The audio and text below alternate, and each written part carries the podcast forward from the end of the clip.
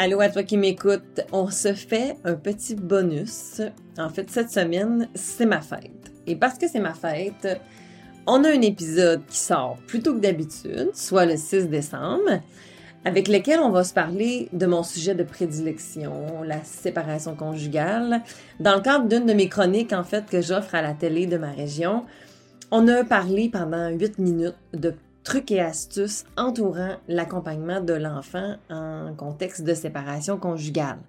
Alors, c'est pas très long et c'est agréable. Bonne écoute à toi et demain, c'est ma fête. Alors, je t'offre un autre épisode dans lequel je vais te parler de le plus beau cadeau que j'ai pu recevoir. Ça va être un peu émotif. Je me permets, c'est ma fête. En plus, j'en profite en fait pour te dire qu'on est en lancement, pré-lancement de la série de quatre formations en ligne que j'offre maintenant et je suis vraiment excitée, vraiment heureuse. Ça fait vraiment plusieurs mois que je travaille là-dessus, alors pour moi, c'est comme un autre cadeau. Puis en plus, euh, l'équipe de production de ma formation t'offre 25% pour le lancement, le pré-lancement. Quatre formations. Une formation sur tous les aspects techniques, financier entourant la séparation, une formation sur le conflit de loyauté, une formation sur la recomposition familiale et une formation vraiment très complète sur redéfinir sa famille après la séparation. Alors bref, je te laisse regarder ça. Tu pourras aller voir dans le descriptif de l'épisode pour y trouver tous les détails. Sinon, bien entendu, toujours sur girardcynthia.com. En plus, mon site web a fait peau neuve, alors si tu as le goût d'aller voir, euh, c'est pas gênant. sur ce, je te souhaite une belle écoute et on se revoit bientôt.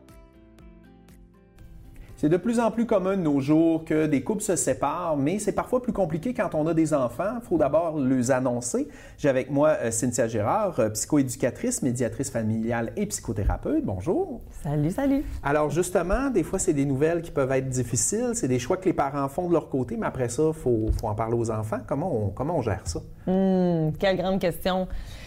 Eh bien, effectivement, c'est presque un couple sur deux, dans le fond, qui va se séparer. quand même. Hein, quand même. Et euh, on doit aussi savoir que la recomposition familiale, quand on va se rematcher avec quelqu'un, mais encore là, on va parler des fois dans 75 à 80% de séparation potentielle. Donc, comment annoncer sa séparation? C'est oui dans mon couple initial que j'ai eu, mais c'est des fois aussi quand on va vivre une recomposition familiale. Donc, cette question-là, en fait, il n'y a pas de bonne et de mauvaise réponse. Des fois, les parents vont se mettre énormément de pression. Déjà, quand on se sépare, il y a beaucoup de parents qui vont se sentir coupables, hein, dans le fond, de je ne vais pas faire vivre ça à mes enfants. Fait que quand est-ce qu'on va leur dire, est-ce qu'on attend?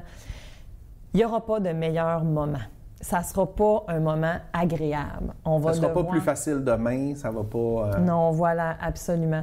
Bien sûr, parfois, ça peut être stratégique, par exemple, de se dire, ben écoute, il reste trois semaines à la fin de l'école, puis on va peut-être attendre. Mais si tu es dans une relation où est-ce que euh, il y a de la violence, ça fonctionne plus du tout, ou que même si on n'est pas dans un contexte de violence, où est-ce que on est dans une situation où est-ce que c'est extrêmement conflictuel entre les parents Bien, ça se peut que ce soit un, que on va pas attendre la fin. Fait que, notre situation personnelle va beaucoup teinter de le fameux quand. Puis il y a aussi le fait, j'imagine, que de penser que d'attendre va être meilleur pour l'enfant, mais que l'enfant ressent beaucoup de choses qu'on ne réalise pas. Là. Donc, euh, s'il sent des tensions, des difficultés, puis qu'il ne sait pas d'où ça vient, ça se pourrait que ça, soit, ça fasse pire.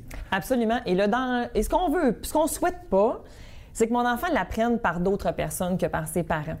En clinique, parfois, c'est ça que les enfants, des fois, ils vont me dire, tu sais, je l'ai appris sur Facebook, tu sais, c'est comme... OK. Non, on va. Ou grand-mère s'est échappée, tu sais, ou. Puis c'est pas, c'est pas dans une mauvaise intention, tu sais, des fois des parents, pas du tout, mais parce qu'on a voulu les préserver, on a voulu les protéger, en fait, on a voulu comme attendre. Mais on va avoir à discuter de ça et dans le meilleur des mondes, si c'est possible, de le faire les deux parents ensemble.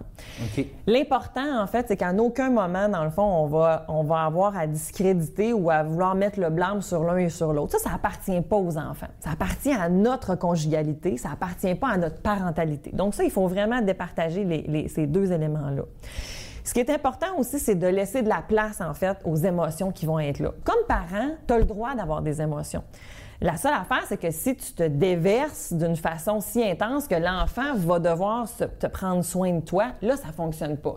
Mais c'est correct que maman, papa, ils pleurent. Parce que oui, c'est vrai que c'est triste. Ça se peut, en fait, qu'on ait aussi pas toutes les réponses. Tu as le droit de dire je le sais pas, mon cœur. Dès qu'on va le savoir, maman, papa, on va venir te le dire. Puis là, ben, dès que tu le sais, viens le dire, Oui, en oui, effet. Mais mon enfant, il a le droit d'avoir euh, de la peine, de la colère, de l'incompréhension, peut-être de la joie, euh, dépendamment de la situation, mais c'est correct, dans le fond, qu'il puisse avoir différentes émotions. Puis ça se peut qu'il n'y en ait pas d'émotions. Par contre, ça se peut aussi qu'il y ait mis une petite armure. OK. Donc, c'est pas parce que, des fois, comme parents, ça va nous réconforter de se dire comme, Ah, l'air ben là, il a l'air à bien aller, ça va.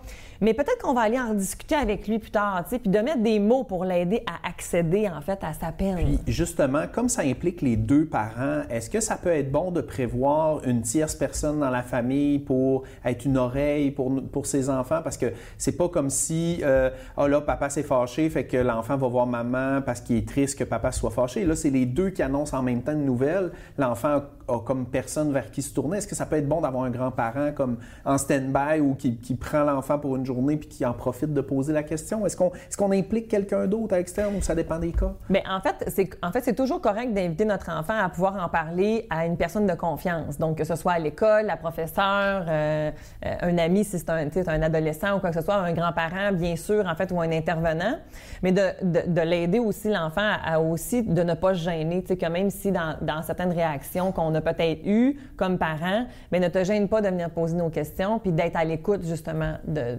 de, de ce que notre enfant va nous nommer. Ça se peut que des fois qu'ils nous disent des choses qui peuvent nous confronter, mais c'est là où est-ce que, par exemple, les parents peuvent aller en médiation familiale ou aller chercher de l'aide avec des intervenants pour être en mesure de les accompagner, les enfants, dans ce processus. Parce que la séparation, ce n'est pas un événement, c'est un processus.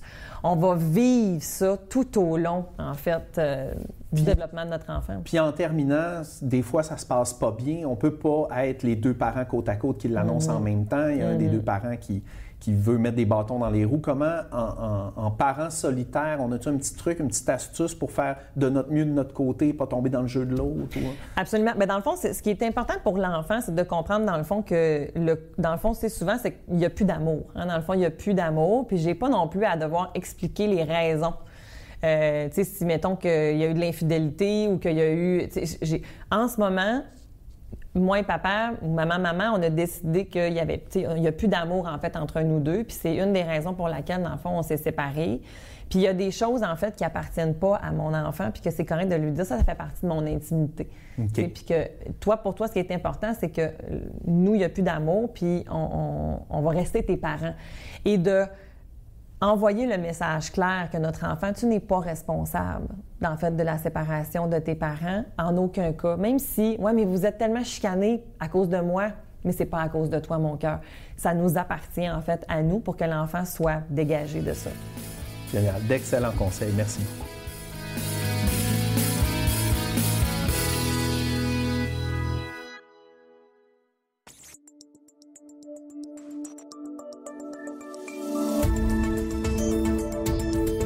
TV. Ensemble pour notre communauté.